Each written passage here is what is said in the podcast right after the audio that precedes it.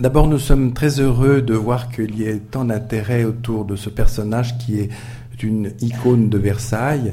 Et avant que nous dialoguions ensemble sur ces, les images qui vont passer sur l'écran, je voulais dire que, en tant que responsable du musée du domaine de Versailles, euh, je pensais que c'était quand même pour nous aussi une année très particulière, puisque on doit réouvrir euh, au public le petit Trianon, qui est ce fameux domaine de Marie-Antoinette, après euh, plus d'une année de travaux, grâce au, mécénat des montres Breguet. Il n'y en a pas dans l'exposition, mais euh, Marie-Antoinette aurait possédé une très célèbre, enfin aurait commandé une très célèbre montre de, à cette célèbre marque, et donc cette marque qui est un peu, qui a une nouvelle jouvence, a bien voulu faire un mécénat très important qui permet de remettre en état euh, et, de d'ouvrir des parties qui ne sont pas ouvertes au public actuellement. Donc on découvrira en deux étapes ce, cette, euh, ce gros chantier. D'abord, euh, à mi-juillet, le, premier, le, grand étage et le rez-de-chaussée, et à fin septembre, le deuxième étage qui n'a jamais été ouvert complètement au public car le chantier n'avait jamais été achevé de la restauration. Donc euh, pour nous, l'année 2008 est quand même une année importante. Et puis aussi, il faut rappeler que dans le sillage du film de Sofia Coppola, dont on peut-être aura l'occasion de parler, il y a eu une espèce de Marie-Antoinette mania qui s'est installée un petit peu et qui a provoqué beaucoup d'expositions, de demandes, et euh, nous avions vraiment pensé à cette édition depuis pas mal d'années en réalité. Je crois que si on peut vous remettre les dates, ça fait peut-être 3-4 ans ou plus même. Ah non, non les premiers projets donc euh, souhaitaient célébrer l'anniversaire de la naissance de Marie-Antoinette en 2005. Donc euh, nous avions déjà travaillé à certains aspects de la personnalité de Marie-Antoinette et en particulier ses liens avec le domaine des arts dès 2003. Euh, donc, euh, depuis 2003, nous élaborons petit à petit euh, des publications, des expositions, de façon à mieux cerner le personnage. Et l'exposition qui, a ouvert donc au Grand Palais se veut un peu aujourd'hui le point de la question. il est vrai qu'il y avait eu déjà en 1955 une grande manifestation consacrée à Marie-Antoinette, archiduchesse, dauphine et reine, euh, qui s'était déroulée à Versailles. Moi, c'est une exposition que je n'ai pas connue, que je n'ai pas vue, euh, que je ne connais que par l'intermédiaire des photos anciennes qui sont conservées dans les archives du château de Versailles et qui permettaient d'avoir euh, une idée de ce qui avait été réuni à l'époque par Marguerite Jalut, qui avait été conservateur à Versailles et qui a consacré sa vie à Marie-Antoinette. Avait fait une, thèse autour de Marie-Antoinette et son image, et en 1955 donnait un peu un point de la connaissance euh, de ce personnage. C'est une exposition un peu qui est restée mythique, hein, parce qu'il y avait plus de 1000 numéros, donc vous voyez que nous sommes là maintenant pour l'exposition du Grand Palais autour de 350 numéros, donc il y a eu un grand choix qui a été fait. Et peut, on peut peut-être dire que cette exposition était quand même plus liée à la légende en partie, en tous les cas de, la reine. C'est-à-dire que dans, cette exposition qui a fait l'objet d'un petit catalogue euh, avec des pages type page de Bible, euh, donc qui, fait euh, à peu près 2 cm d'épaisseur et qui est un tout petit volume, Marguerite Jalus s'était contentée essentiellement de mettre les titres euh, tout cela est difficile à, exploiter parce que c'est classé par ordre alphabétique. Euh, on a l'impression d'un inventaire à l'après-vert. Et euh, il y avait énormément d'objets qui venaient de collections particulières, essentiellement de, collections de, ces familles qui, dans leur ascendance, avaient eu des personnages proches de la reine. Donc une grande part de légendes entourait beaucoup d'objets et Marguerite Jalut avait pris soin de mettre auraient appartenu, auraient figuré dans les appartements, etc. Parce que beaucoup de ces objets euh, n'étaient pas euh, euh, historiquement suivis depuis l'époque de, Marie-Antoinette. Mais on peut dire aussi que peut-être depuis la Restauration, il y avait une espèce d'aura autour du personnage de Marie-Antoinette qui a fait que beaucoup de collectionneurs, ou même dès, dès l'époque de juste après la Révolution, ont collectionner presque maniaquement les choses qui provenaient, qui auraient pu provenir de Marie-Antoinette. On voit d'ailleurs dans les prix des ventes euh, les objets qui ont une provenance Marie-Antoinette qui sont, euh, mieux et, et, ont des plus grands succès au point de vue euh, des prix dès qu'il y a une provenance liée à Marie-Antoinette et au petit Trianon. Il y a des objets capitaux qui en sont sortis, mais il y a beaucoup de choses qui ont été attribuées, bien sûr. Alors, tous ces objets un peu mythiques, nous les avons résolument écartés du propos de, l'exposition actuelle. Il y a peut-être seulement deux objets qui peuvent, ou deux ou trois objets qui peuvent poser question euh, dans l'exposition et que vous avez découvert. Euh, ils sont dans la dernière section euh, de, l'exposition. Il s'agit bon, de, la mèche de cheveux de la reine qui est dans un médaillon et qui est tout à fait emblématique de, ces reliques que l'on a démultipliées pendant la période de la Restauration. Et il y a les deux fameuses lettres, enfin les, les deux derniers documents écrits la, le livre de prière euh, qui appartient aujourd'hui à la bibliothèque de, de Châlons-en-Champagne, où vous avez euh, ces mots terribles euh, Ayez pitié de moi, mes yeux n'ont plus de larmes, adieu, adieu, etc. et puis la lettre écrite à Madame Élisabeth. alors ces deux, ces deux textes, aujourd'hui, font l'objet de, de, nombreuses interrogations. on n'est absolument pas sûr que le livre de prière ait été effectivement euh, utilisé par Marie-Antoinette pour écrire ses derniers mots. Il y a une forte chance pour que ces derniers mots soient des mots apocryphes et posés sur cet ouvrage euh, au moment de la Restauration, euh, au moment où on a eu de la part des partis royalistes une forte demande de, de ce type d'objet. Et la fameuse lettre à Madame Élisabeth a toujours troublé parce qu'elle était écrite d'une manière extrêmement régulière, euh, sans faute d'orthographe, sans aucune rature, euh, ce qui euh, ne correspond pas à la fois au côté très dramatique des instants au cours desquels elle est écrite et à la graphie et à la manière dont la reine écrivait, puisque même dans les lettres de, de 90, en particulier dans la correspondance euh, échanger avec euh, Fersen, eh bien, euh, elle a une graphie un petit peu différente, elle fait beaucoup de ratures, elle fait beaucoup de fautes d'orthographe. Et là, ce document témoigne d'une quiétude, d'un sens de, de, la, formulation qui, a surpris. Et on a même, on s'est interrogé donc sur la date exacte d'écriture de, ce document. Euh, c'est un document qui a été retrouvé dans les papiers euh, de celui qui était chargé de classer les papiers de Robespierre. Euh, et on a évoqué soit donc un faux, soit quelque chose qui aurait été réécrit par le ministre Decazes au moment de la Restauration pour être remis en forme de façon à, eh bien, tout simplement soutenir cette, cette, légende. Mais vous savez quand même qu'il y a eu d'énormes fausses lettres de Marie-Antoinette, puisque au XIXe siècle, on avait fait une édition des lettres qui avaient été euh, données euh, au public, et parmi ces lettres, beaucoup d'eau, beaucoup de certaines de ces lettres ne sont, sont, pas bonnes. En fait, il y a des, il y a eu des éditions euh, vraiment fallacieuses. Récemment seulement, Madame Levert a republié l'ensemble des lettres connues de Marie-Antoinette qui sont conservées pour la plus grande partie à Vienne. Dans l'exposition, d'ailleurs, il y a sa première lettre, qui est une chose tout à fait véridique et extraordinaire. Parlez-en peut-être. Oui, on, a fait le choix euh, finalement de très peu de ces documents parce que euh, nous pensions qu'il y aurait beaucoup de monde et que c'est beaucoup plus difficile lorsque vous multipliez euh, les lettres, parce que chacun, bien entendu, cherche à lire le contenu de ces lettres et que ce sont des documents qui sont de petite dimension, donc euh, pour ne pas bloquer euh, la, fluidité de l'exposition, et je sais que c'est déjà aujourd'hui assez difficile de l'avoir parce qu'il y a beaucoup de monde, euh, donc nous n'avons pas démultiplié ces, documents et nous, nous, avons souhaité présenter donc cette première lettre qui est celle qu'elle envoie donc au début du mois de juillet 1770 à sa mère lorsque donc elle est établie à Versailles et les, derniers documents qui sont donc euh, la fameuse lettre des archives nationales euh, à Madame Elisabeth. Alors ce qu'on peut peut-être dire, c'est aussi qu'on a euh, eu peut-être une certaine chance, dans une certaine manière, c'est de présenter cette exposition à Paris. On aurait évidemment pu la présenter comme en 55 à Versailles, mais on aurait été trop proche des décors qu'on n'aurait pas pu montrer au grand public.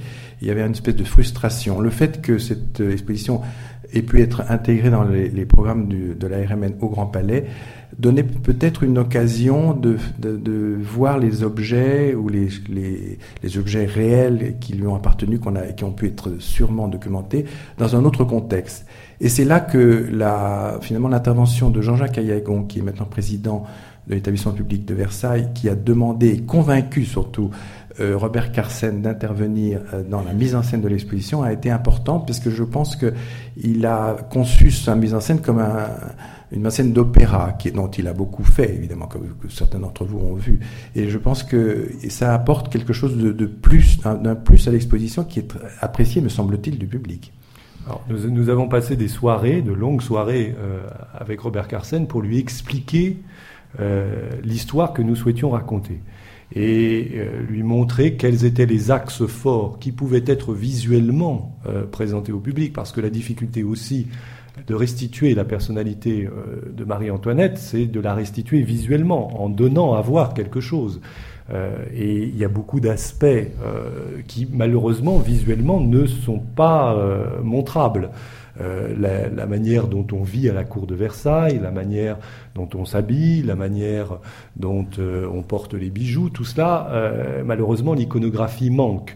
Donc il avait fallu construire une histoire qui soit la plus proche possible de la réalité à l'aide d'œuvres qui j'ai tendance à dire, forment une, fleur avec de multiples pétales, et chacun de ces pétales correspondant à un aspect de euh, la personnalité de la reine. Je me souviens d'ailleurs dans ces discussions qu'on avait eues avec Robert Carsen que on lui avait dit justement comment évoquer le théâtre qui a été tellement important dans la vie de Marie-Antoinette qu'elle a vraiment euh, elle a vraiment joué sur scène, ce qui était une chose inouïe pour une reine à l'époque de se, produire sur une scène. Et comment évoquer ce théâtre que celui du Petit Trianon existe, il a été restauré, on peut le visiter en partie, c'est quelquefois c'est précieux, fragile, mais il existe.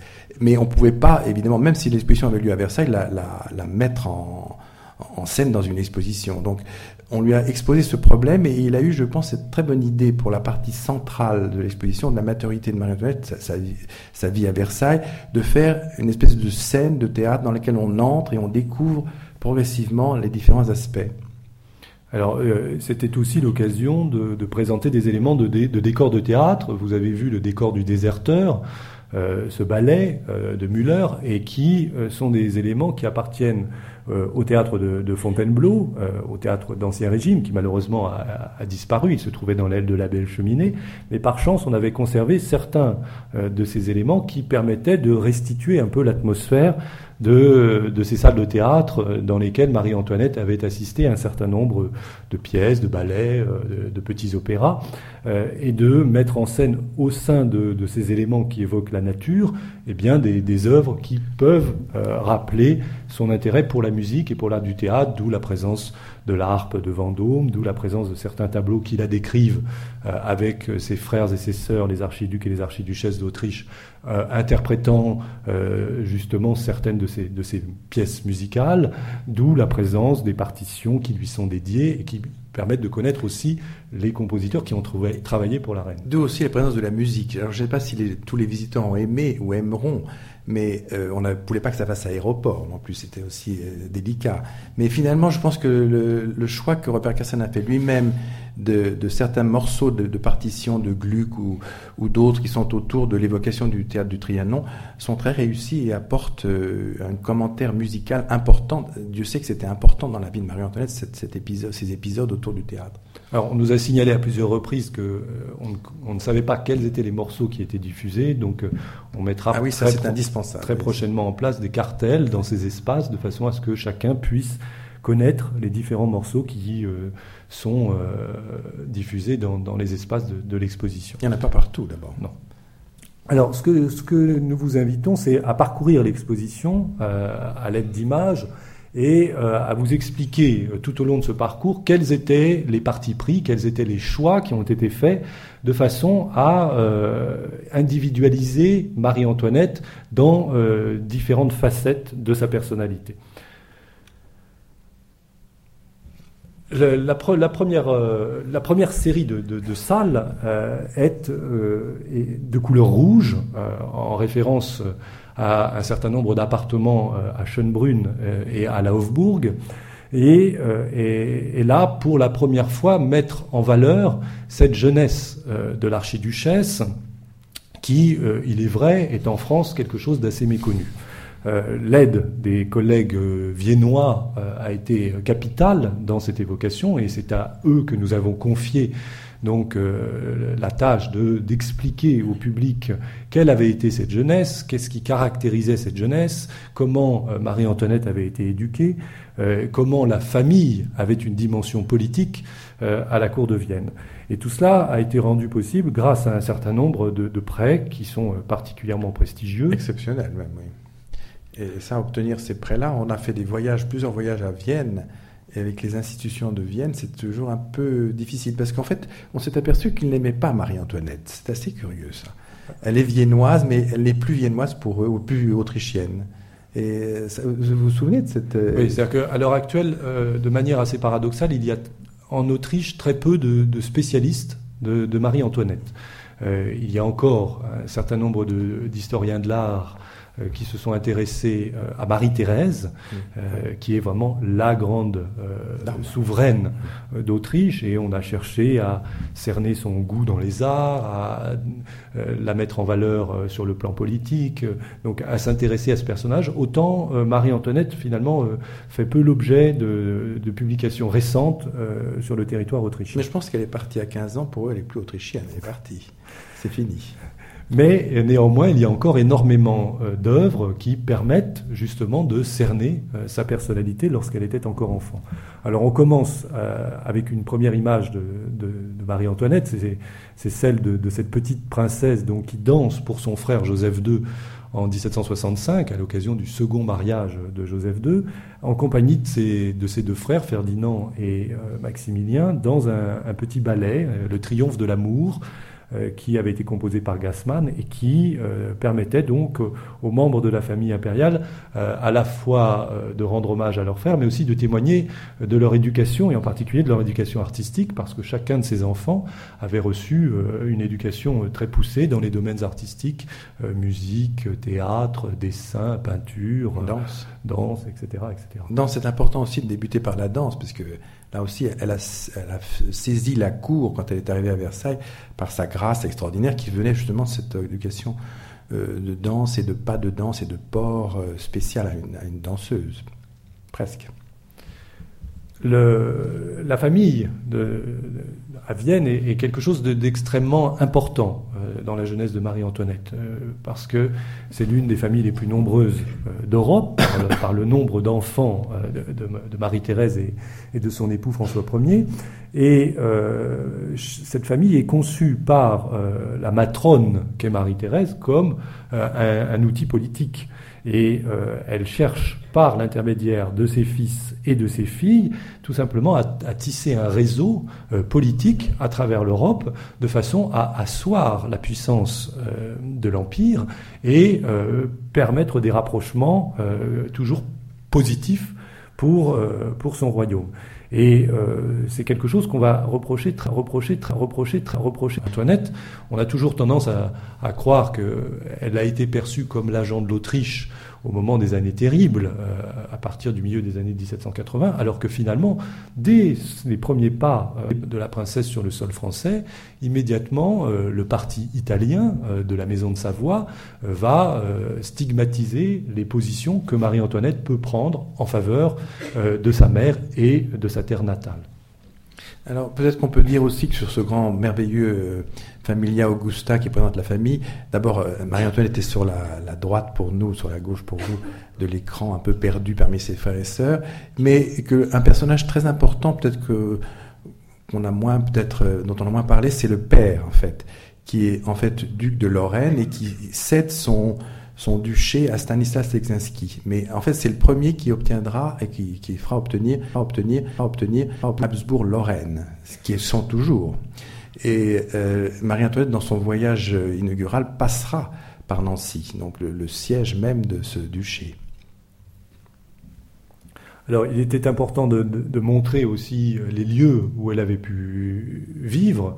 Et euh, après moultes échanges avec euh, le directeur de la Gemälde Galerie ah, il ne voulait pas les prêter de Vienne. Et il a accepté donc de, de, prêter cet extraordinaire tableau qui est l'un des chefs-d'œuvre de l'exposition de, de, Bernardo Bellotto, euh, représentant donc euh, la vue de Schönbrunn. Ce sont, euh, c'est une paire qui existe dans les collections du Kunsthistorisches Museum, l'un côté ville, l'autre côté jardin avec euh, la gloriette, mais le, celui qui se trouve, enfin le, la vue du côté jardin est aujourd'hui extrêmement fragile et ne peut plus voyager. Par chance, il a accepté que la vue côté ville puisse venir à Paris. Alors ce, ce palais euh, est, le lieu aussi d'une étiquette, euh, parce qu'on a toujours tendance à dire Marie-Antoinette souffre en arrivant de l'étiquette euh, de la cour de Versailles. Mais il ne faut pas imaginer qu'elle euh, soit euh, une sauvageonne euh, à la cour de Vienne. Au contraire, elle, elle respecte l'étiquette qui est en place en Autriche, mais qui est une étiquette peut-être plus souple. Bon, ça dépend, parce que c'est l'étiquette espagnole, ça voilà. doit quand même pas être facile. Et, et qui a une, une, dimension plus familiale que celle de, de oui, Versailles. Alors ce palais ne vous rappelle rien quand même, il rappelle quand même beaucoup Versailles. Dans, les, dans les salles qui suivent, donc, euh, on, souhaitait aussi montrer que Marie-Antoinette, euh, finalement, dès euh, sa jeunesse, avait été, s'était exercée à, l'art de la pose, parce qu'elle a donné des séances de pose aux, aux, artistes, aux portraitistes très très tôt dans sa vie. Alors peut-être pas lorsqu'elle est bébé, bien qu'elle apparaisse dans le berceau euh, sur le fameux tableau de Martin van Meintens que vous avez sur l'écran. Euh, mais euh, dès l'âge de 2-3 ans, euh, elle accepte, à la demande de sa mère, qui lui impose un peu cet exercice, de poser pour, pour les artistes. Et euh, c'est pourquoi, finalement, elle restera tout au long de sa vie euh, très sensible euh, à la question de l'image. Mais là, je ne développe pas le sujet puisque je le développerai la semaine prochaine. On peut quand même dire que dans, parmi les séries, je ne sais pas s'il y a des photos d'Eliotard. Non, pas de photos. Un peu, ah, voilà. La série merveilleuse d'Eliotard, euh, le dessin la représentant annonce déjà euh, cet air euh, très sûr d'elle, enfin, et, et, le port de tête. Alors vous avez expliqué que c'était en fait dû à de l'exophtalmie. Je veux bien, mais elle avait quand même un port de tête donné par la danse, je pense à la fois par la danse et effectivement, c est, c est, elle souffrait d'exophtalmie. Euh, donc elle avait euh, les globes oculaires euh, qui sortaient un peu, qui étaient à, à fleur de tête. Et un médecin de mes amis m'a expliqué que les personnes qui souffrent d'exophtalmie euh, souvent se tiennent la tête extrêmement raide pour pouvoir maintenir une netteté dans la vision. C'est un, un, trait médical lié à, à, cette caractéristique physique. En tout cas, ça lui a été reproché après, parce qu'on a dit qu'elle avait l'air arrogant, impertinent. Euh, beaucoup, cette exophtalmie est peut-être la, la, clé du mystère. Alors.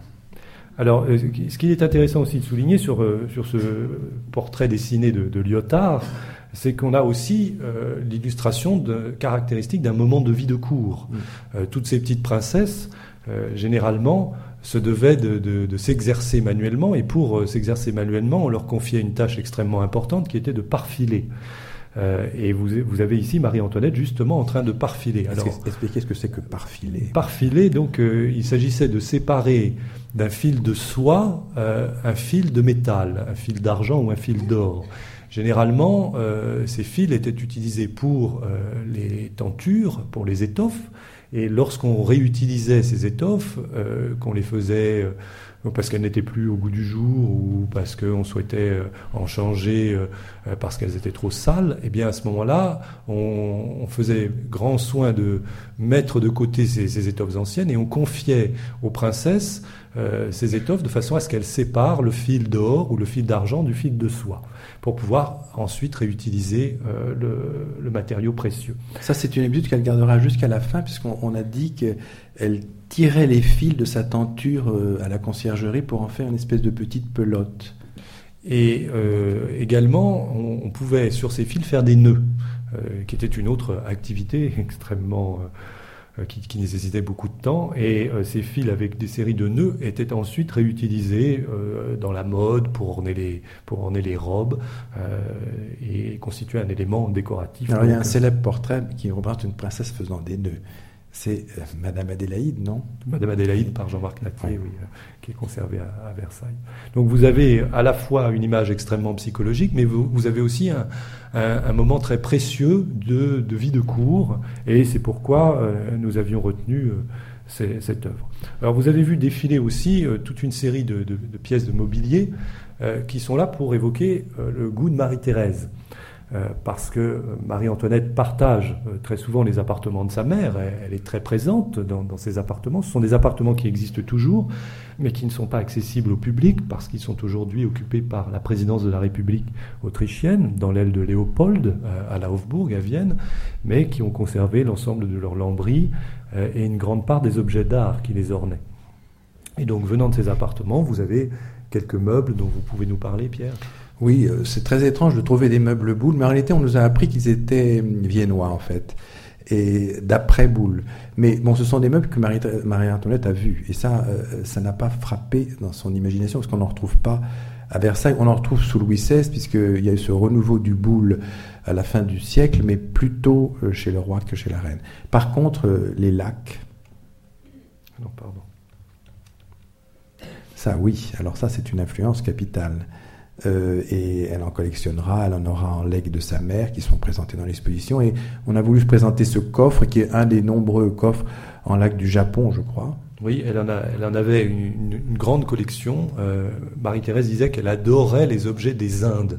Et elle désignait par euh, ce, mot Inde surtout la Chine et le, et le Japon. Elle partageait ce goût avec euh, le frère de son mari, euh, Charles, Alexandre de Lorraine, euh, qui était gouverneur des Pays-Bas et qui avait formé une extraordinaire collection, en particulier de porcelaine Imari du Japon. Et à sa mort, il a légué une partie de ses collections. C'est celle qu'on voit dans le service d'or, en partie, non? Non, les, porcelaines Imari du, du service d'or sont des porcelaines collectionnées par, par Marie-Thérèse? Par François, François Ier. Ah bon mais il y en a eu de ce type-là, en tous les cas, dans la collection euh, de Charles de Lorraine et de Marie-Thérèse. Alors, ça, c'est une chose extraordinaire. Oui, ça, c'est une des, pièces majeures de, l'exposition, ce service en or. Euh, vous n'avez que quelques pièces. Il comporte plusieurs dizaines de pièces. Euh, qui sont conservés donc au Kunsthistorisches Museum de Vienne. Euh, c'est un service euh, extrêmement important parce que c'est l'un des rares qui subsistent de ces services précieux dont les cours d'Europe avaient de très très beaux exemplaires. Il y en avait un à Versailles qui malheureusement a été fondu pendant, les, pendant les années révolutionnaires. Il ne faut pas oublier que Marie-Antoinette avait dans sa chambre à Versailles une toilette en or celle de François Thomas Germain qui avait appartenu à Marie Malexaska. Donc ce goût de, des, objets en or était présent déjà euh, chez sa mère. Alors autour de, ces objets, donc, euh, on avait souhaité aussi également évoquer l'éducation.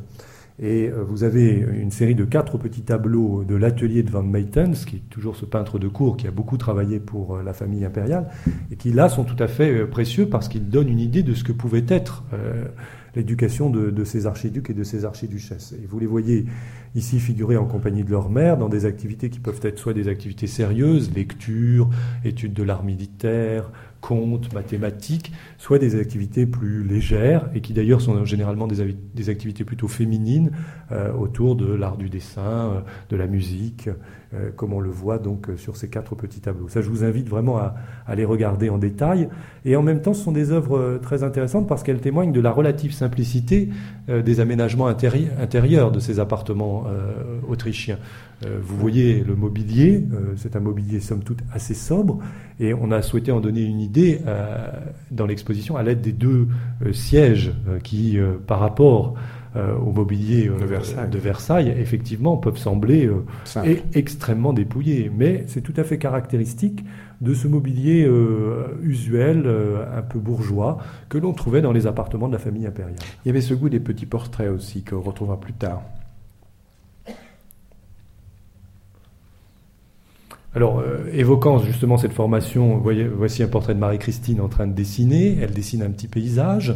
Euh, souvent, ces dessins étaient extrêmement euh, appréciés des membres de la famille impériale, au point même que, à la demande de l'empereur François Ier, on avait créé à, Schönbrunn un cabinet où on avait encastré dans les lambris les dessins de tous les enfants, de tous les archiducs et les archiduchesses. C'est toujours là. Une pièce qui existe toujours.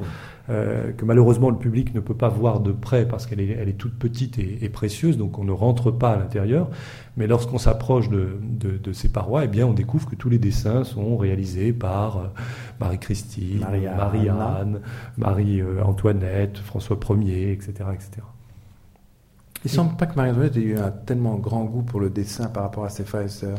Non, et d'ailleurs, c'est Madame Campan qui relate euh, une anecdote dans ses mémoires euh, à l'occasion donc euh, dans, ses années de jeunesse, on avait souhaité faire un cadeau à l'ambassadeur de France à Vienne et on lui avait offert un dessin de Marie-Antoinette au moment où justement on négociait euh, le mariage avec le futur Louis XVI. Et là, Marie-Antoinette s'était écriée euh, Voilà un bien beau mensonge, je ne sais pas si j'ai jamais posé la main sur ce dessin. Donc, euh, C'était fait par quel, un grand artiste On sait qui par qui? Alors, ça, c'est Marie-Christine, donc, qui est l'auteur de, ces deux vues d'intérieur. C'est précieux aussi, parce qu'on voit la vie quotidienne. Et qui est de toute la famille celle qui a le, le plus de talent. Et Marie-Antoinette, elle, est l'auteur de, ce dessin. Mais assez ressemblant quand même, il y a quelque chose. C'est son père. Voilà. Euh, probablement euh, fait plutôt d'après une gravure, parce que c'était un, exercice que les maîtres à dessiner euh, aimaient à donner à leurs élèves. Et Marie-Antoinette avait pour professeur de dessin Gabrielle Bertrand, qui était une pastelliste, qui est d'origine lorraine, et qui avait accompagné justement la famille impériale en, en Autriche, euh, enfin était venu travailler pour, pour la famille impériale en Autriche. Et pour évoquer bien entendu euh, l'éducation, euh, on ne pouvait pas passer sous silence l'aspect musical. Elle a eu un professeur extrêmement célèbre qui était Gluck, et vous avez cette très belle image de Wagenschon qui la représente donc en train d'interpréter un de ces morceaux de musique que, que l'on composait assez souvent pour la famille impériale. À quel âge là? Là, c'est juste avant son départ, donc elle a autour de 13-14 ans. Alors ça, c'est une œuvre magique que vous avez retrouvée d'ailleurs? Expliquez-nous. C'est une œuvre qui euh, avait disparu euh, en 69 euh, lorsque Marie-Antoinette donc est pressentie pour devenir l'épouse du futur Louis XVI.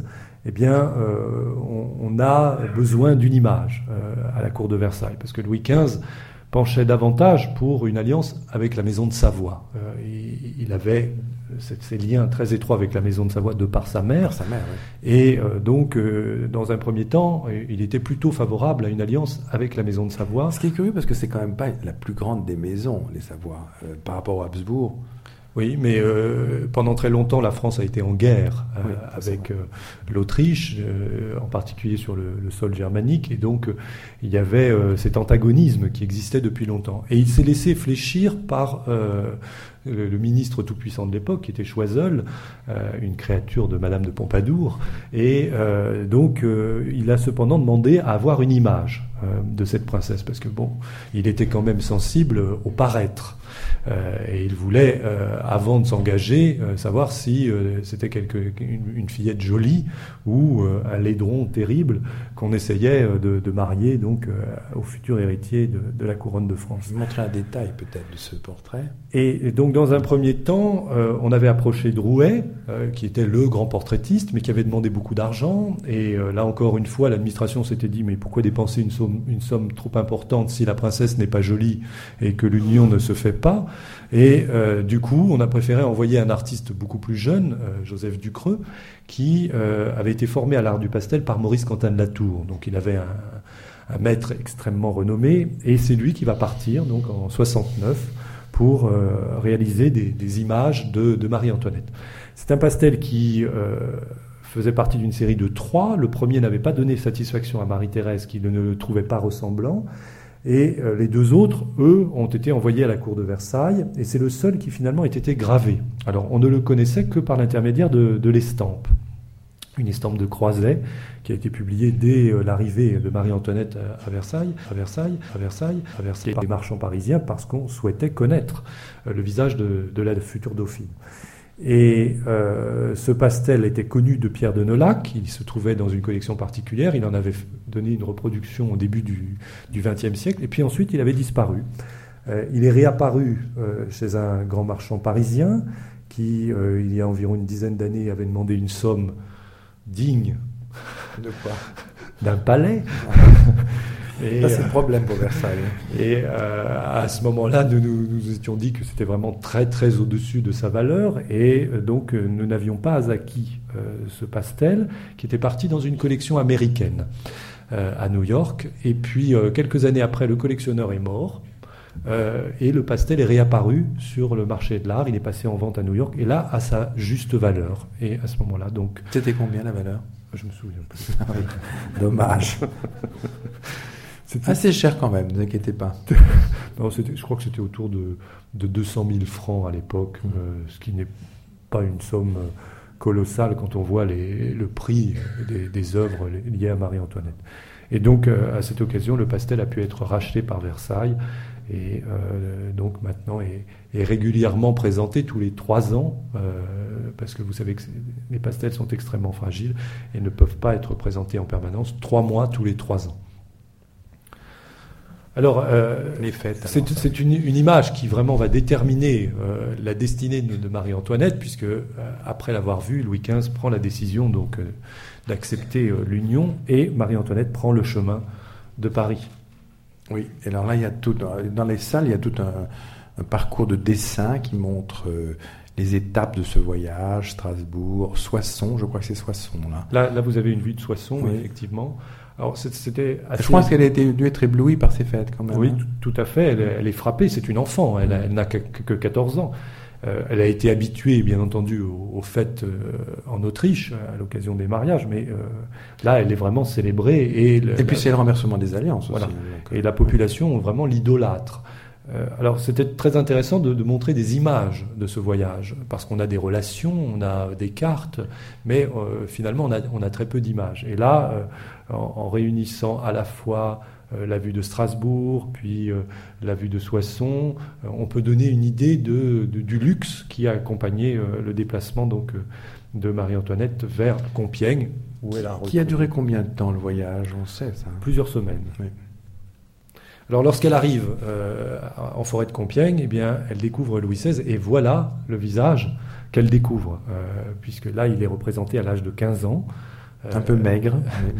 Et c'est vraiment le, Alors, un, des défauts de ce film, enfin, je ne veux pas. Euh, Sofia Coppola, que vous avez sans doute tous adoré. Non, peut-être pas.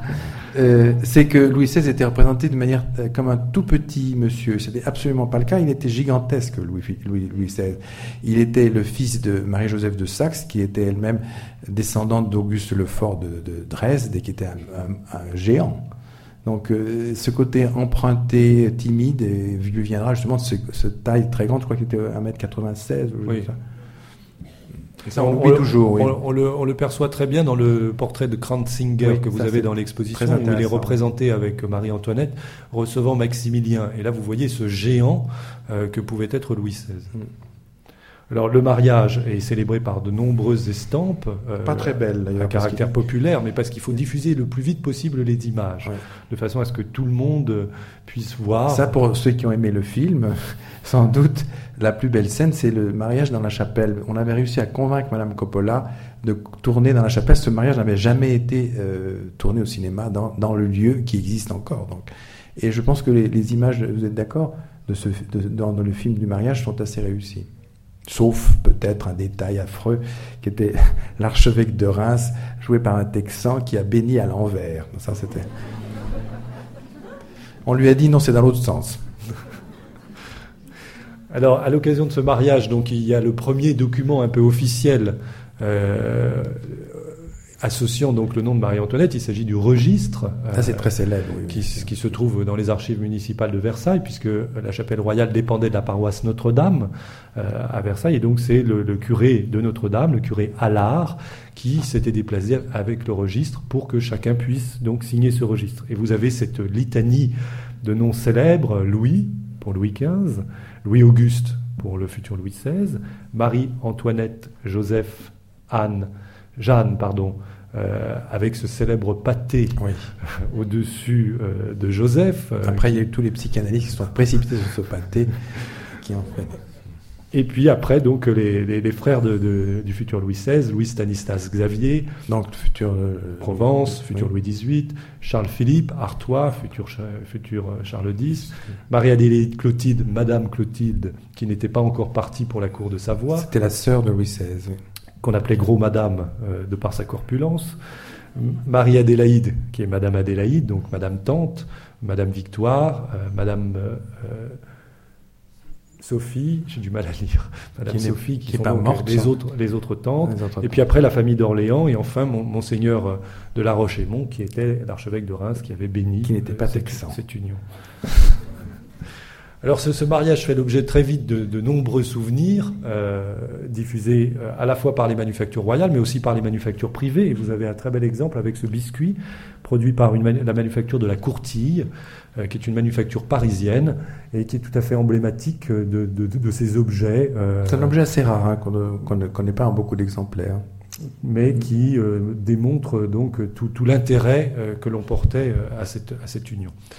Alors, exceptionnellement aussi, dans l'exposition, nous avons souhaité euh, réunir des œuvres qui euh, ne l'avaient jamais été jusqu'à présent. Et c'est le cas, par exemple, des trois dessins de Moreau le Jeune. Ah, c'est une triste histoire parce qu'en fait, on a raté ces dessins en vente et on aurait dû les avoir à Versailles, ces dessins qui sont tellement emblématiques de l'Opéra Royal qui était l'endroit du mariage. Mais bon, ils sont à Berlin. Alors, ce sont des, il y en a deux qui sont conservés à Berlin. Vous avez celui-ci qui présente donc le fameux souper dans la salle de l'opéra. Il ne faut pas oublier que cette salle de l'opéra a été inaugurée pour le mariage, pour le mariage achevée pour le mariage. Et donc là, nous nous trouvons euh, sur la scène et nous regardons la salle avec donc euh, sur la scène la table qui a été dressée et au centre le, dormant, euh, le surtout de table, dont vous avez des éléments qui sont les éléments donc de, biscuits remontés euh, sur des colonnes nettes de marbre et une structure de bronze doré dans l'exposition, mais remontés au XIXe siècle par la maison Bordelais. C'est le premier, la première acquisition des Amis de Versailles, surtout, en 1907. Donc le voici. Enfin, voici des éléments du surtout. Hein, parce qu'il faut imaginer que c'était quelque chose de beaucoup plus grand, beaucoup, plus, monumental. Et il y avait aussi des petites statuettes entre les colonnes qui représentaient les dieux de la mythologie et Louis XV à l'antique au milieu du, temple. Alors, après ce, souper, euh, a eu lieu le bal paré, et là, cette fois-ci, nous sommes côté salle et nous regardons la scène. Et on avait dressé euh, sur la scène cet extraordinaire décor euh, d'architecture feinte, de, carton, de, bois, de toile peinte, qui reconstituait le décor euh, de la salle, enfin faisait une immense salle ovale de la salle de l'opéra. Et c'est là que Marie-Antoinette a triomphé et a pu montrer tout de suite ses dons de grâce et de danse, puisqu'elle a fait a dansé le menuet seul avec le dauphin, tout le monde regardant, donc une épreuve épouvantable. Et elle a dansé à la perfection. Tout le monde a été stupéfait de la manière dont elle dansait ce menuet. Et donc, associé à ces deux dessins qui faisaient partie de la collection Peñar et Fernandez, et qui donc sont partis en Allemagne, nous avons pu euh, joindre le euh, dessin racheté par Versailles il y a quelques années euh, et représentant le dernier acte d'Athalie, donc qui était le, dernier épisode de, ces fêtes données à l'occasion du mariage. Alors ce sont des, croquis qui normalement devaient euh, servir à Moreau le Jeune pour réaliser des dessins beaucoup plus achevés qui eux-mêmes devaient être donnés à des graveurs de façon à euh, constituer un recueil de gravures célébrant euh, l'union entre la dauphine et le dauphin. Ces dessins sont d'autant plus intéressants, c'est qu'on a très peu de reproductions de la salle en fonction au XVIIIe siècle, car en fait elle a assez peu servi parce qu'il fallait une fortune pour la mettre en marche.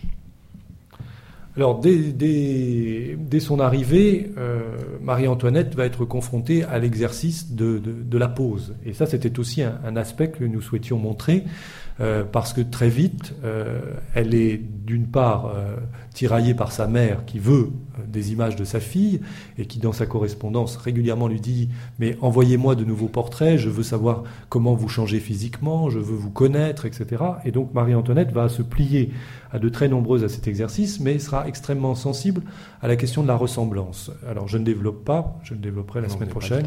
Et vous avez donc ici une image de Duplessis qui n'a pas donné satisfaction, une image de Drouet qui n'a pas non plus donné satisfaction parce que Marie-Antoinette s'était trouvée beaucoup trop rajeunie.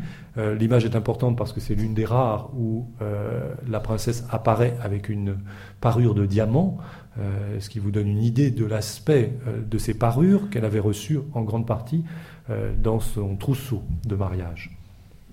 La première image qui vraiment euh, va donner satisfaction, c'est le buste de Jean-Baptiste de Lemoine, euh, qui a été envoyé à Marie-Thérèse, qui a immédiatement été célébré par Marie-Thérèse et qui se trouve toujours dans les collections autrichiennes.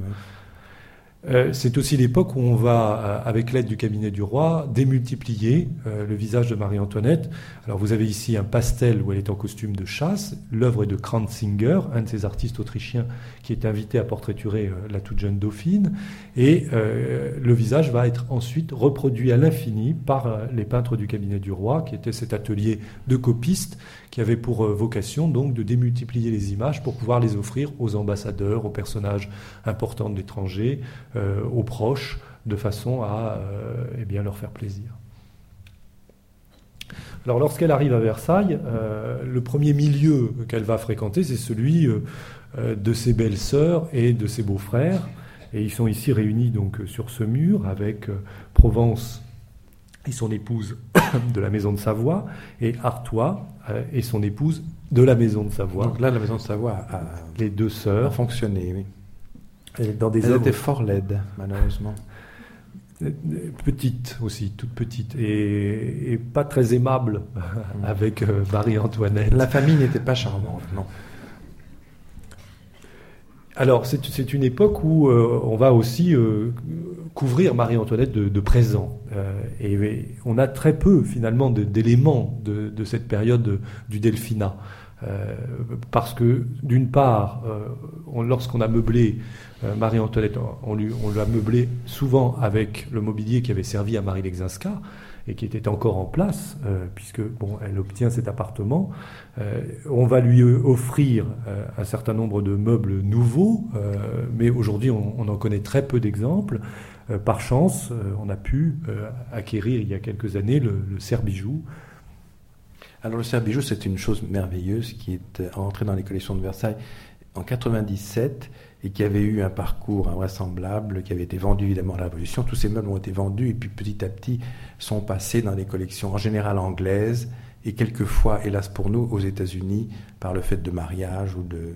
Et celui-ci était resté en France et on a pu le racheter pour un prix épouvantable, malheureusement, mais bon, c'était comme ça. C'est à l'époque en francs, 17 millions de francs.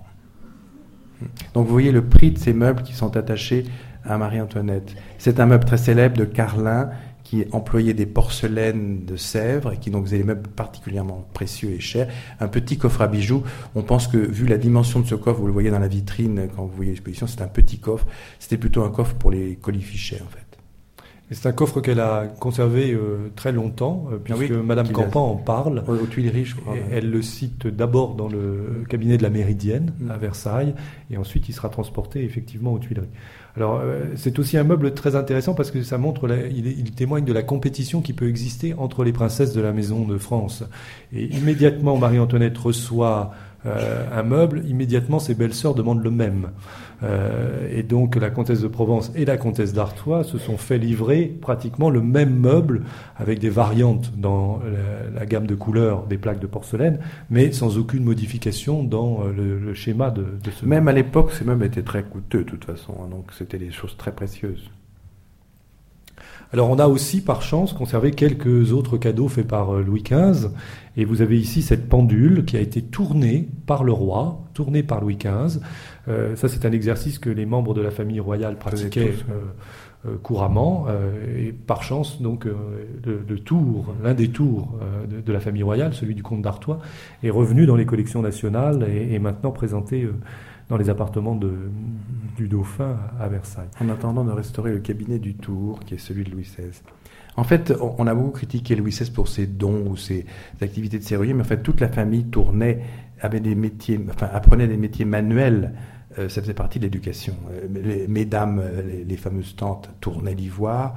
Louis XV a tourné l'ivoire, Louis XVI aussi. Donc, c'était une habitude princière, vraiment. Alors ça, ça fait partie un peu des... Ça, c'est les raretés, hein. ces objets sont, sont, rarement sortis. Hein. Des coups de force de l'exposition. Oui.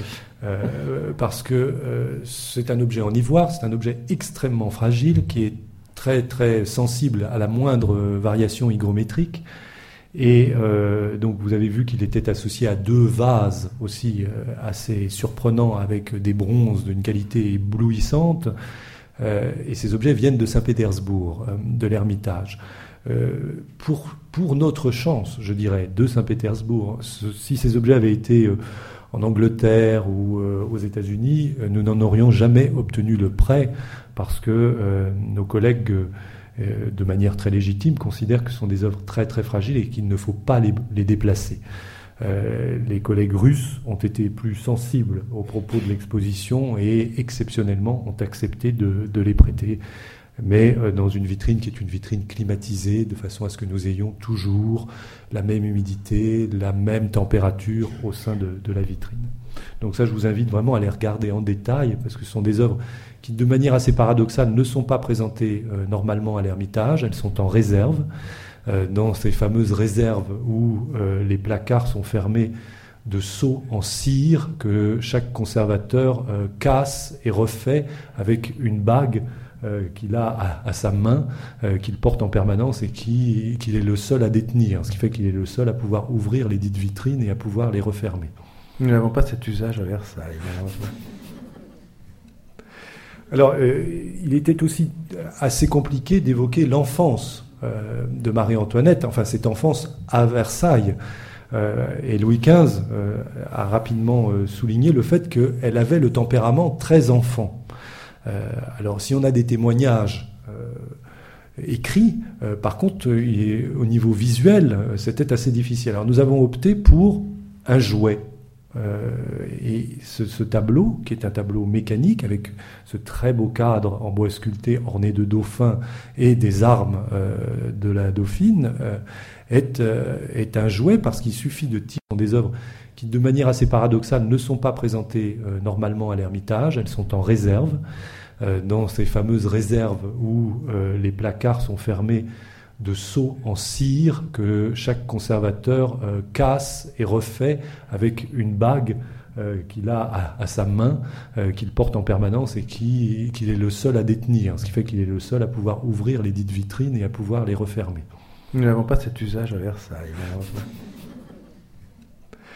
Alors, il était aussi assez compliqué d'évoquer l'enfance de Marie-Antoinette, enfin cette enfance à Versailles. Euh, et Louis XV euh, a rapidement euh, souligné le fait qu'elle avait le tempérament très enfant. alors si on a des témoignages écrits, par contre, au niveau visuel, c'était assez difficile. Alors nous avons opté pour un jouet. Et ce, tableau, qui est un tableau mécanique avec ce très beau cadre en bois sculpté orné de dauphins et des armes de la dauphine, est, euh, est un jouet parce qu'il suffit de tirer sur un cordonnet que nous avons euh, méticuleusement dissimulé afin que personne ne tire sur le cordonnet. Euh, et tous les petits personnages s'animent et se mettent à jouer donc au volant. le petit moulin tourne, etc. Il y a une, vidéo qui a été faite par le musée des arts et métiers qui détient cet objet et qui permet de voir la manière dont les, personnages s'animent. Alors ça, c'est le type de, cadeau euh, que l'on faisait euh, à une enfant, euh, parce qu'il fallait la distraire. Et, par conséquent, on a ici un objet tout à fait emblématique de cette jeunesse à Versailles.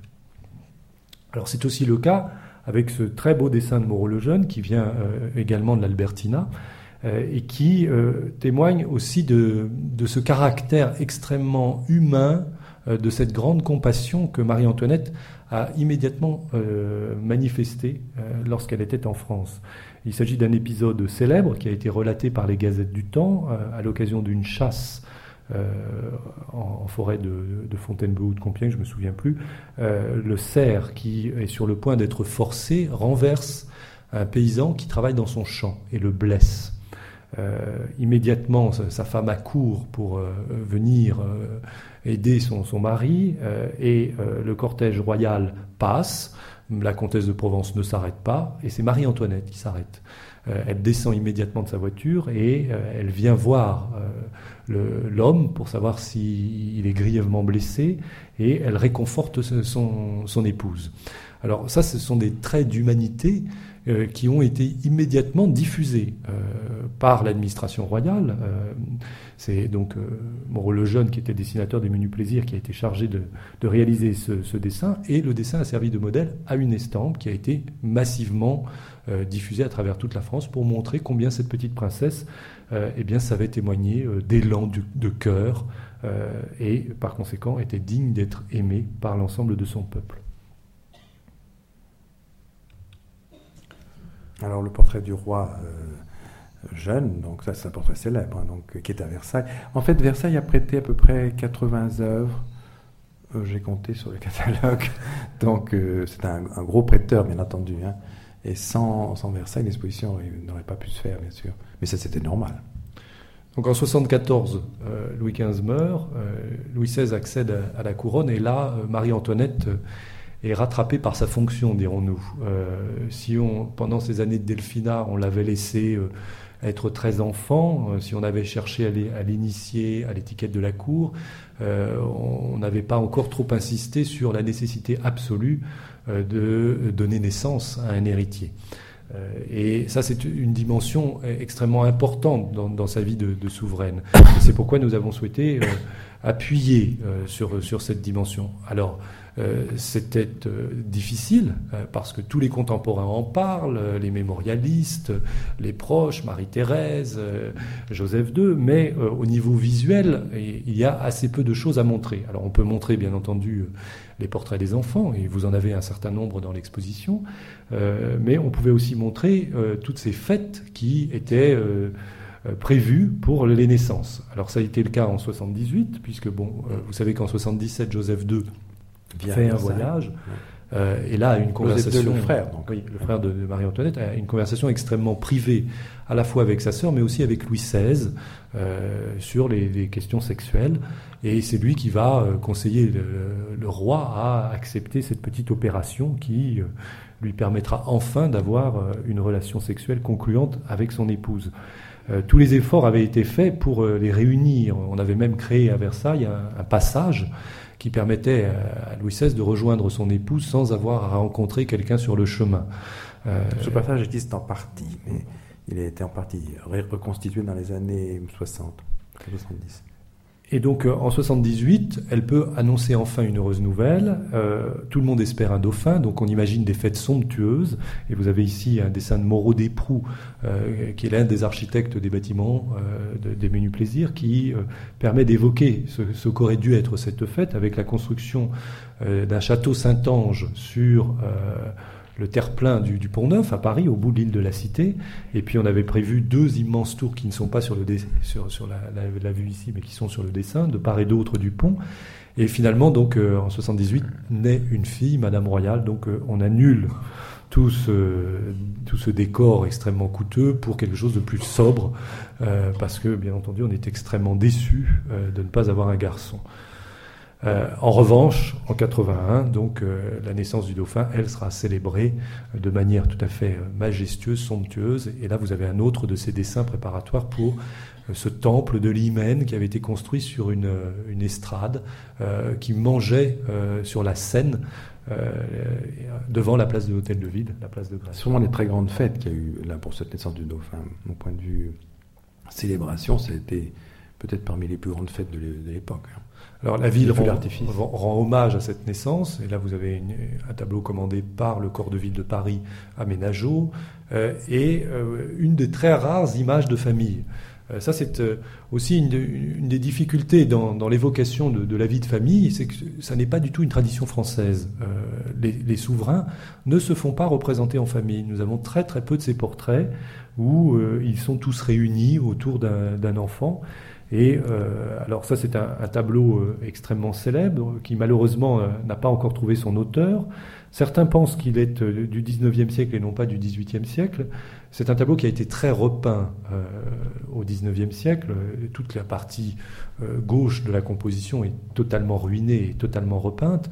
Mais pour ma part, je pense que c'est une œuvre vraiment du XVIIIe siècle et on espère retrouver un jour donc euh, l'auteur de, cette composition. Euh, on sait que euh, le, peintre Carto avait fait toute une série de, portraits intimes de la famille royale Aujourd'hui, on ne connaît Carto que par l'intermédiaire d'un grand portrait de Louis XVI, un portrait équestre qui se trouve dans, les collections du château de Versailles, qui est une image à caractère officiel, mais on ne connaît absolument pas sa production de, petits portraits de famille qui sont attestés par, les archives. Et donc je pense que c'est une piste qu'il faut creuser euh, autour, de, ce tableau. C'est un, portrait qui a appartenu à un célèbre personnage du début du XXe siècle, qui était Bonite Castellane. Oui. Alors bon, le portrait des enfants, vous avez le très célèbre tableau de Madame G. Lebrun. Euh, je passe sur l'iconographie de, la souveraine. Euh, j'y reviendrai la C'est là que se termine l'enfilade du début qui voulait montrer justement l'étiquette de la jeunesse et de Versailles. Ça, c'est l'idée du scénographe. Et euh, nous avons mis en parallèle les grands tableaux euh, la représentant, qui sont des images officielles, et les bustes, de façon à montrer comment, euh, finalement les sculpteurs sont plus fidèles à la réalité que les peintres. et il est vrai que Madame Vigée-Lebrun aura ce talent de tromper un peu la nature en adoucissant les traits de Marie-Antoinette. On le voit très bien dans les deux œuvres qui sont confrontées dans la salle, et c'est pourquoi nous avions souhaité cette confrontation. Vous avez l'image officielle de 78, envoyée à la cour de Vienne, où vous voyez là encore un peu euh, les traits Habsbourg assez prononcés, le nez rouge, euh, la lèvre euh, inférieure un peu épaisse, le nez très présent, alors que quelques années après, dans le fameux portrait où elle est avec cette robe de velours rouge, au contraire, le visage s'est aminci, rajeuni, s'est idéalisé, et c'est cette image que Marie-Antoinette appréciera tout particulièrement, comme toutes les dames de son temps alors que, vous passez sur un chef-d'œuvre. Alors qu'avec Boiseau, vous avez probablement quelque chose de, très proche de, la, réalité. De très beau aussi, parce que c'est un chef-d'œuvre qui a été acheté par le Louvre il y a quelques années et que Versailles aurait dû acheter. Ça, je pense que c'est une erreur de notre part. Le principal, c'est que l'œuvre soit dans les collections nationales. D'accord. Alors, ce, monde euh, un peu contraint, euh, dont les espaces sont aussi contraints, vous l'avez sans doute mesuré lors de la visite, euh, eh bien, est un, monde dans lequel Marie-Antoinette finalement a peu de liberté. Et elle va chercher à acquérir des libertés dans d'autres domaines, et en particulier dans le domaine des arts. Alors, vous avez cette scénographie donc, qui, qui sert ce, ce, monde des libertés avec euh, cette volonté de la part de, Robert Carsen et de nous-mêmes de dissimuler ce monde. Et c'est vrai que lorsque vous rentrez dans cette salle, euh, eh bien, vous ne voyez qu'un décor de théâtre et on ne voit pas les objets, puisque normalement vous ne devez pas voir toutes les œuvres qui sont euh, au revers du rideau de scène et qui sont là pour évoquer l'agent de l'Autriche et que normalement vous devez redécouvrir en ressortant et non pas immédiatement dans le circuit de visite. Mais ça, c'est la complexité du Grand Palais qui fait que nous avons été contraint de faire une boucle dans, dans cet espace. Et, logiquement, donc, on doit d'abord se, se, précipiter vers le théâtre et vers ses alvéoles pour découvrir cet ensemble artistique, pour ensuite revenir sur ses pas et découvrir l'agent de l'Autriche et, la perception un peu négative qui se met en place euh, à partir donc euh, du début des années 1780. Ça, évidemment, c'est un chef-d'œuvre. Et là, dans ces alvéoles dont vous parlez, on a rassemblé un nombre de, choses extraordinaires qui, n'ont jamais été vraiment présentées ensemble. Euh, ce, meuble en nacre, on n'a pas de meilleure photo Non? Non. non. C'est euh, peut-être l'un des plus beaux qu'elle ait possédé, c'est le, le prêt de Fontainebleau. Mais en réalité, il a été acheté par Versailles, par la sauvegarde de Versailles dans les années 50. Et il provenait curieusement d'un Maharaja, ce qui vous expliquera cette fascination pour la nacre. En tout cas, c'est le seul meuble, on sait qu'elle en a possédé d'autres, mais c'est le seul meuble euh, euh, que, Marie-Antoinette, euh, de ce type-là, que, que Marie-Antoinette ait possédé, qui sont encore existants, et qui s'accordent avec les boiseries à fond argent de ce fameux boudoir de Fontainebleau, qui évidemment ne peut pas être démonté, mais dont on a pu présenter deux portes. Et ce, mobilier a, une histoire chaotique, puisqu'il y a des éléments qui viennent de, de Gulbenkian, donc musée, de, musée de Lisbonne, et, d'autres qui ont été rachetés petit à petit dans les années 50 et découverts à l'époque par euh, un grand historien du mobilier qui s'appelait Pierre Verlet. Alors c'est dans le choix euh, de la présentation des, œuvres d'art euh, acquises par Marie-Antoinette, nous n'avons pas cherché à, privilégier la reconstitution. tout simplement parce que les lieux sont tellement proches, à Versailles, à Fontainebleau, moins à Compiègne euh, ou à la laiterie de Rambouillet. Donc euh, le but c'était d'inviter euh, les visiteurs à ensuite aller découvrir les appartements pour connaître ces atmosphères où Marie-Antoinette avait vécu. Mais par contre ce que nous souhaitions montrer c'est quel avait été son goût. Alors nous sommes farouchement opposés à l'idée de style Marie-Antoinette. Moi pas tellement, on va dire. si, si, je crois qu'il y a un style Marie-Antoinette. Je, moi, je préfère parler de goût euh, parce que Marie-Antoinette n'impose pas un style, elle suit un style euh, et elle manifeste un goût dans un certain domaine. Euh, ce goût, il est conduit par son administration. Oui, c'est pas vraiment elle qui choisit. Il y a tout autour d'elle. Il ne faut pas imaginer Marie-Antoinette avec son panier euh, venant à Paris chez les marchands merciers et euh, choisissant tel ou tel objet, pas du tout. Elle a euh, autour d'elle une administration qui est l'administration des bâtiments. Elle met en place sa propre administration qui est le garde-meuble de la reine et tous ses collaborateurs donc sont là pour lui montrer quantité de modèles. Et vous avez dans l'exposition des maquettes en cire, des modèles en terre cuite pour des dessus de porte, pour du mobilier des dessins, pour euh, des éléments de boiserie, et tout cela donc euh, est créé. Elle, choisissait sur les maquettes quand même. Par, par cette équipe, et on lui présente les choses, et elle désigne euh, les objets dont, dont elle a envie. Alors, dans, dans, ce goût, eh bien, elle, manifeste, dans un premier temps un grand intérêt pour ce qu'on appelle le goût arabesque, qui est le goût de nombreuses euh, dames de l'époque. Euh, si euh, on avait conservé les intérieurs de la duchesse de Mazarin, si on avait conservé les intérieurs de la duchesse de Chartres, que l'on connaît par l'intermédiaire des inventaires et par quelques objets, eh bien, on se rendrait compte que toutes ces dames avaient à peu près les mêmes affinités pour le même type d'objet. Alors Marie-Antoinette, elle, a peut-être plus d'intérêt pour des meubles très soignés, d'un raffinement extrême. Riesner, dont vous avez ici euh, deux modèles, est tout à fait emblématique de ce, raffinement, et surtout par, euh, pour euh, la, présence de la nature sur ce mobilier. et certains de ces meubles, par exemple la commode, qui est un meuble extrêmement connu, euh, qui se trouve à Versailles. Nous avons souhaité le mettre en scène d'une manière différente, euh, en, le présentant sur cette estrade, de façon à ce que le public puisse le voir dans le détail. Parce qu'il est vrai qu'à Versailles, on ne rentre pas dans le cabinet doré, donc on le voit de loin, euh, et on ne peut pas en mesurer toute, toute la qualité technique, surtout dans le domaine des bronzes. Vous avez là de la ciselure qui est presque digne d'un travail de joaillerie. Euh, et euh, la présence des perles, euh, qui donc sont les éléments récurrents du vocabulaire ornemental que Marie-Antoinette privilégie dans ses intérieurs. Ce qu'on peut dire peut-être aussi, c'est qu'au fond, ces commandes de Marie-Antoinette qui ont été très nombreuses, parce qu'elle aimait quand même le, goût du changement, ça c'est certainement un, de ses caractéristiques, a été servi par une époque sublime où, qui a été, été considérée par les le 19e siècle notamment, ou même les, gens euh, de nations étrangères, comme euh, ce qu'il y a de plus beau, ce qui n'a jamais été produit en France. Donc c'est une période extraordinaire, plus, plus raffinée, plus finie, plus aboutie que l'époque euh, Louis XV, où on voit des objets vraiment d'une qualité exceptionnelle qui ont été commandés pour cette personne. Donc la, liaison entre le goût de la reine et ses objets est, quand même une chose évidente. Et là, vous montrez aussi les objets qui lui ont euh, qui ont été dans son intérieur, mais qu'elle a trouvé ou fait trouver par le garde-meuble dans euh, les, merveilleuses euh, pierres dures montées de Louis XIV. Donc il y avait aussi un goût qui vient de sa mère aussi, qui avait beaucoup de pierres dures montées, euh, puisque l'impératrice Marie-Thérèse, avant d'être impératrice euh, du Saint-Empire, avait été euh, à, Florence avec son, époux, et donc ils avaient vu à Florence tout ce goût de la pierre, des pierres dures, des pierres montées.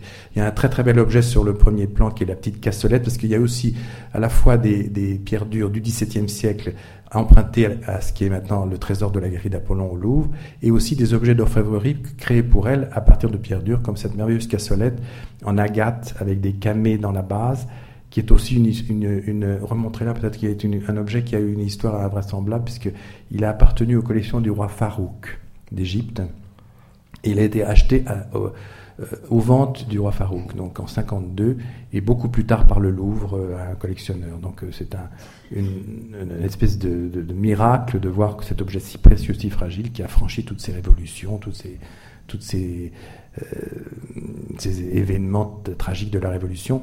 On sait que Marie-Antoinette avait confié à plusieurs de ses fidèles ces objets les plus précieux qui ont franchi la Révolution grâce à ça. Ils les ont rendus au gouvernement du Directoire après la Révolution. Ce qui est aussi intéressant de, de souligner, et là on a un très bel exemple, c'est que Marie-Antoinette s'est également évoluée dans ses goûts. Euh, elle n'est pas restée euh, la femme de, du goût arabesque jusqu'à la fin de sa vie. Euh, étant donné que les formes évoluent, eh bien, elle évolue avec les formes et elle va être très sensible au goût à la grecque, au goût étrusque, à des formes beaucoup plus modernes, beaucoup plus dessinées, beaucoup plus sobres parfois.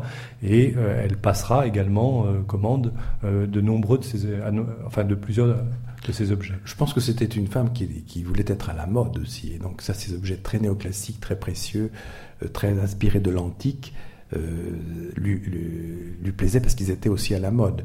Et on dit toujours, enfin, ces meubles, ce meuble-ci qui est la célèbre commode, euh, console de la chambre du petit Trianon, est un meuble qu'on pourrait attribuer presque à l'Empire. ainsi que la fameuse chaise de la laiterie de Rambouillet, dessinée par Hubert Robert et réalisée par Jacob, ce sont des meubles qui sont vraiment quasiment qui, anticipent l'époque euh, suivante.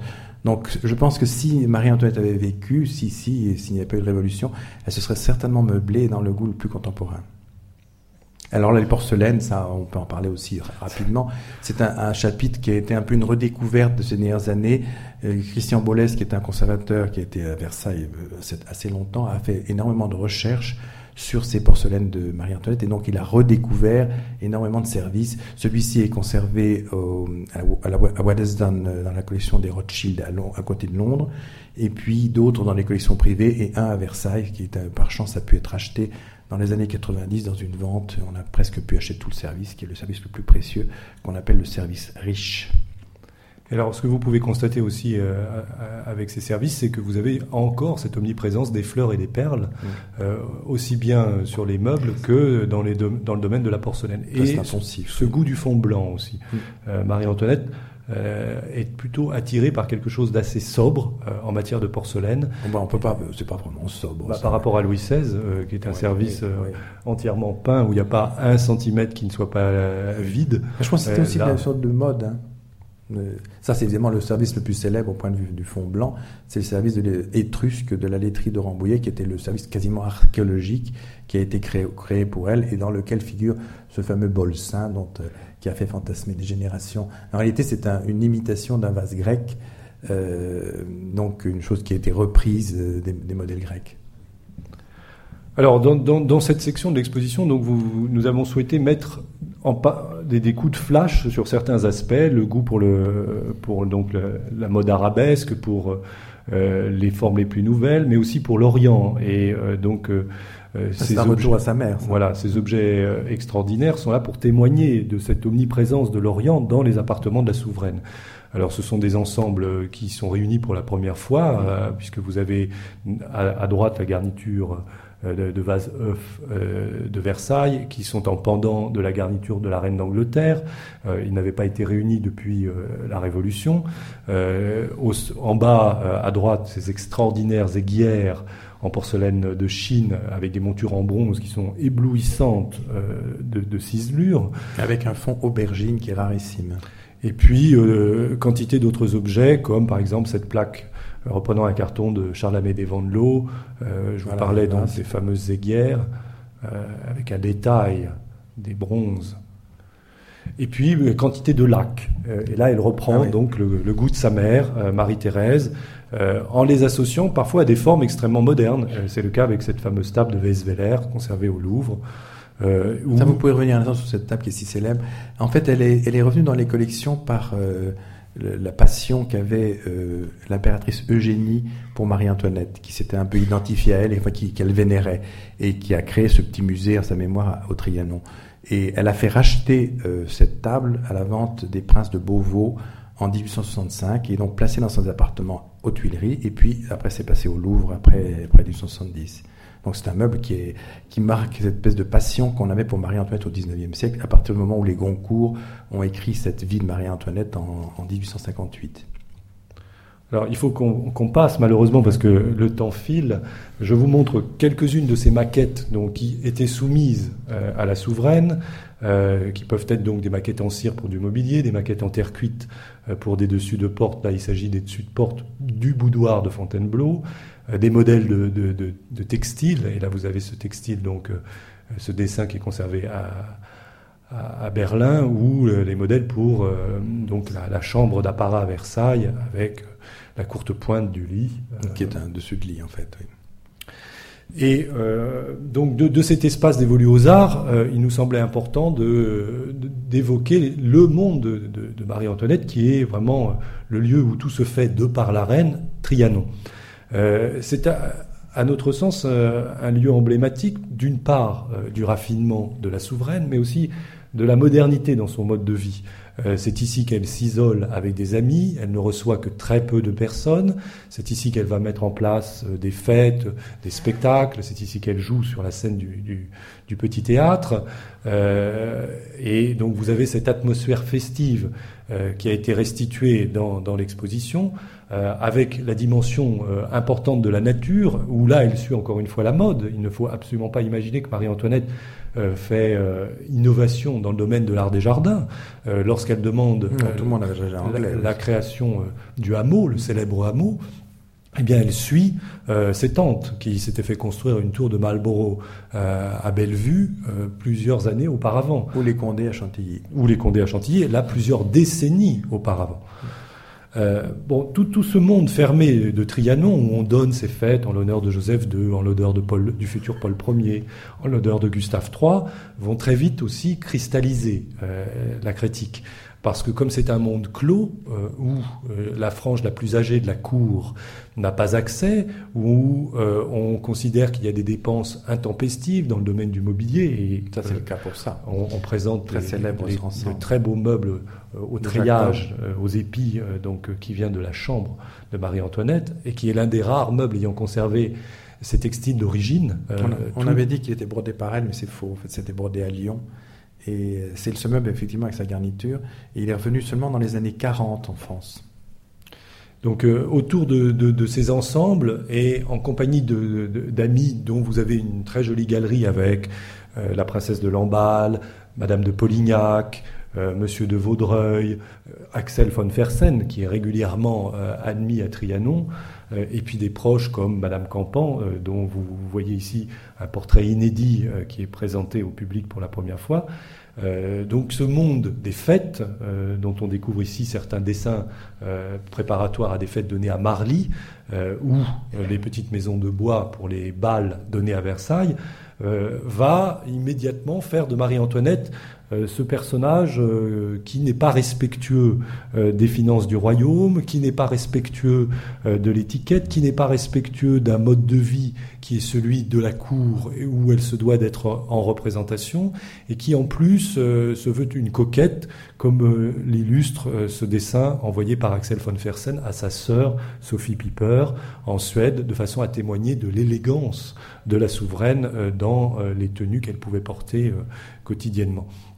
Alors parfois euh, sous la tyrannie de, des marchandes de mode, et vous avez ici la fameuse Rose Bertin, mademoiselle Bertin, qui euh, était chargée donc euh, d'enrichir presque quotidiennement la, garde-robe de Marie-Antoinette.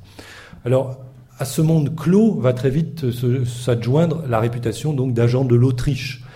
Parce que on sait que sur les conseils de Mercier Argenteau et de Marie-Thérèse, Marie-Antoinette est euh, invitée à toujours défendre les intérêts de, son, de sa terre natale. Et cette dimension donc d'agent de l'Autriche va petit à petit faire de Marie-Antoinette un personnage exécré par la population parisienne. Alors ces, ces liaisons sont entretenues avec l'Autriche par l'intermédiaire de cadeaux, et vous avez dans l'exposition de très beaux ensembles de ces cadeaux. De Sèvres, de porcelaine de Sèvres, qui ont été envoyés à Vienne en cadeau. Ça, ça n'a jamais sorti de Vienne, et d'ailleurs, ils ne voulaient pas nous le prêter, je peux vous dire. Ça, vous pouvez le regarder, celui-là est extraordinaire, avec le décor d'épis. Donc toute cette atmosphère va petit à petit donc faire de la reine la, bête à abattre. Et on a souhaité le montrer aussi par l'intermédiaire de ces escaliers que vous connaissez tous, qui normalement est une horreur. Euh, et, euh, pas ça, les pauvres, et assure une, une coupure dans, dans le parcours de l'exposition. Et là, euh, donc, à l'aide de facsimilés, de d'estampes, de, gra, de, de, de, perruques. Euh, envoyées à nouveau par Fersen à sa sœur en Suède, eh bien, on a aussi montré combien Marie-Antoinette, puisqu'elle préside euh, en, apparaissant en frontispice sur ce petit recueil, eh, eh, avait pu paraître une femme futile de par son intérêt euh, trop soutenu pour, euh, pour l'art de, la mode. Alors ça, vous avez aussi la chance de voir de près un meuble que personne ne voit jamais de près, c'est le grand serre-bijou de Schwertfeger qui est dans la chambre qui n'a, lui, n'a jamais été vendu, a été utilisé curieusement aux Tuileries par la fille même de Marie-Antoinette après la Révolution, qui était la seule qui avait survécu à la Révolution, Madame Royale, qui devenait duchesse d'Angoulême. Et c'est un meuble très très célèbre, un des plus riches qui a été fait, un des plus chers aussi. Et ce qui est assez extraordinaire, c'est qu'il est commandé après la fameuse affaire du collier qui a fait tant scandale. Donc euh, la, reine n'était pas assez prudente, ça c'est certain. Quand on voit ce type de meuble commandé après ce scandale de l'affaire du collier, on se pose des questions. Alors euh, là, la, scénographie sert également notre propos, peut-être de manière un peu trop dramatique, trouveront certains. Euh, il est vrai que lorsqu'on débouche de l'escalier, on tombe sur ce miroir brisé. Alors ça n'est pas le résultat euh, d'une rixe entre des visiteurs qui se plaignent, ni entre nous, de, de, la trop grande pénombre posée sur les cartels. C'est quelque chose de voulu par Robert Carsen parce que il est vrai qu'en 1783, le miroir se brise euh, éclate le premier grand scandale dont je vous parlerai la semaine prochaine, celui du portrait en Gaule. 85 euh, est marqué par l'affaire du collier. Et vous avez donc en parallèle l'ensemble de ces œuvres réunies dans cette pièce avec ce, meuble gigantesque qui était dans la chambre d'apparat. Et, il paraît pas très grand à Versailles, mais il est très grand. Et, qui, euh, sans doute, a eu une influence sur l'opinion publique, parce que euh, avoir un tel meuble pour abriter des bijoux, euh, ça peut, auprès de l'opinion publique, euh, symboliser ce désir de posséder toutes les richesses du royaume. et il est vrai que la chambre étant tout de même assez accessible, puisque c'était un, lieu ouvert pour la cérémonie du lever, pour la cérémonie du coucher, et que l'on pouvait visiter en l'absence de la souveraine, à partir du moment où on était décemment vêtu. Donc être confronté à ce coffre-fort gigantesque, eh bien forcément a influé sur l'opinion publique et sa perception de la souveraine. Alors je passe sur euh, ces œuvres. Euh, parce que euh, je le développerai la semaine prochaine, en, pendant donc du, coffre à bijoux, vous avez la reproduction de, du, collier, du fameux collier. vous connaissez tous donc cette, affaire qui est une pure escroquerie. Euh, mais qui a contribué. ce collier a été donné à Versailles par une, dame qui, qui, suit toujours cet objet, et peut-être qu'elle est là, qui est Madame Lobby, et qui, était, qui travaillait à la maison Burma.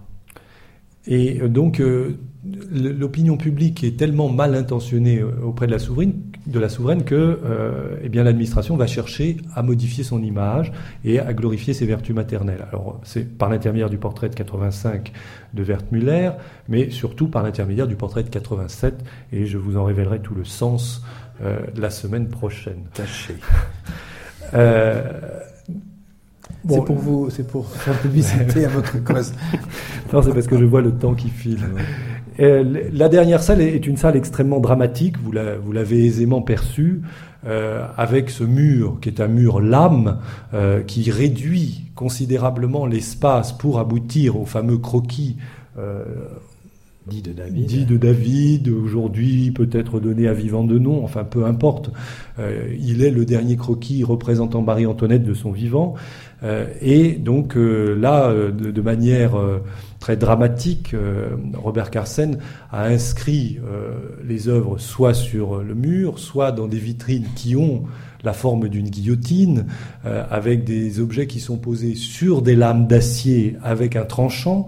ça, ce sont des détails, que, le public ne voit peut-être pas, mais qui sont vraiment voulus par le scénographe. Et qui, à notre sens, servait le propos un, peu dramatique de, la fin de l'exposition. Alors, on a pu souligner le fait que dans cette dernière salle, Marie-Antoinette était un peu déconnectée de la réalité euh, politique euh, qui, se déroulait donc dans ces années-là, et en particulier euh, de ce maelstrom d'idées que véhicule la Révolution. Je ne pense pas que le lieu se prêtait à un développement sur le milieu révolutionnaire et sur les idées nouvelles qui étaient à ce moment-là véhiculées. ce que nous souhaitions montrer, c'est combien Marie-Antoinette, dans la modification de l'état d'esprit euh, de la population parisienne est devenu euh, petit à petit bon, l'objet de de, toutes les attentions, mais aussi euh, de toutes les critiques. Alors c'est particulièrement perceptible par l'intermédiaire euh, des satires, des estampes, et vous en avez un, très bel ensemble prêté par la Bibliothèque nationale, euh, et qui montre combien eh ces satires ont fait de Marie-Antoinette, dans un premier temps, la personne responsable, celle qui conduit un Louis XVI trop faible pour prendre des décisions. on le voit très bien dans les estampes qui évoquent la fuite vers Montmédy, qui s'arrêtera à Varennes, où euh, la reine est toujours celle qui euh, décide de l'acte, euh, porte le roi, pousse le roi, etc. et qui est ramenée donc avec sa famille. C'est aussi l'époque où euh, on lui reproche amèrement donc euh, cette passion pour euh, son pays. Et vous avez cette estampe où elle est assimilée donc à ce personnage d'une moderne Pandore et où on a marqué donc sur cette boîte frappée à, l'aigle de l'Autriche de tous les mots voilà le pire. donc ce sont ces images qui vont être véhiculées de manière très très active par l'ensemble des euh, marchands d'estampes de l'époque, euh, qui ne se dissimulent plus réellement euh, dans ces années-là. mais il faut bien penser que ces, estampes, ces satires, ont été présentes dès l'arrivée de, Marie-Antoinette sur le sol français. Elle, s'en plaint à sa mère dans sa correspondance quand elle est encore dauphine, en s'étonnant de ce mal qu'elle qualifie de véritablement français. Et puis, euh, donc, au moment des années terribles, eh bien, euh, les deux personnages, Louis XVI comme Marie-Antoinette, deviendront un seul et même animal, euh, incapable de se mouvoir parce que chacun tirant dans sa direction. Euh, la, dernière section de l'exposition était aussi le lieu, euh, à notre sens, des reliques. Euh, et il fallait montrer ces objets que aujourd'hui nombre de personnes connaissent parce qu'ils sont pour la plupart conservés dans les collections du musée Carnavalet à Paris et qui font partie de ce quotidien donc de la famille royale.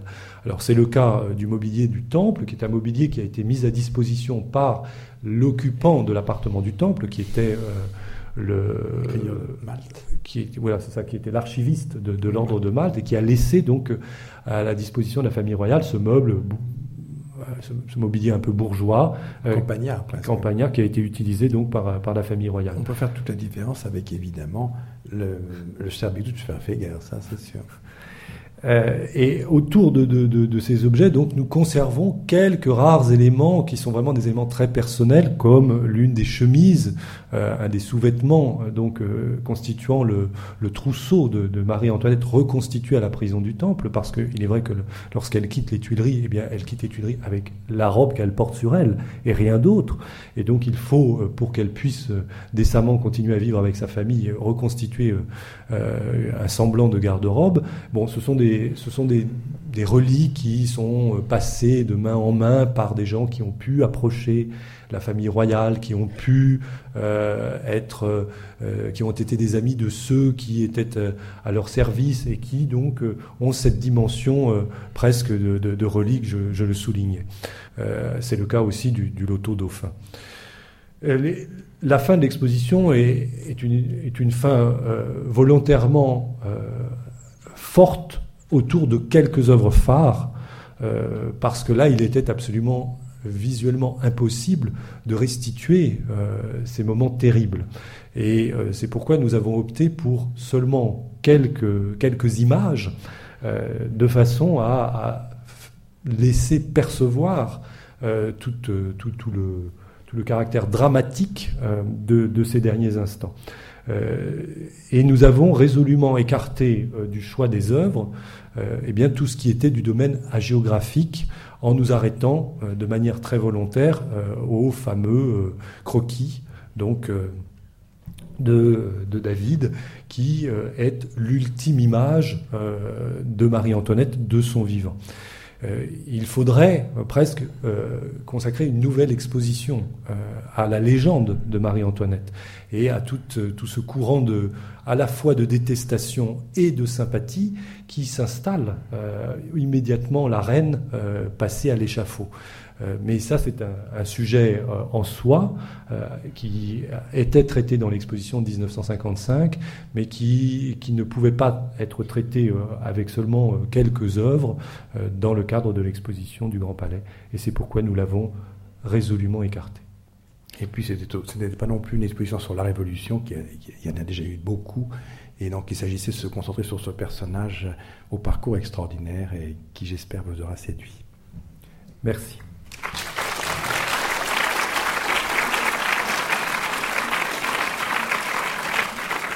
Non, pas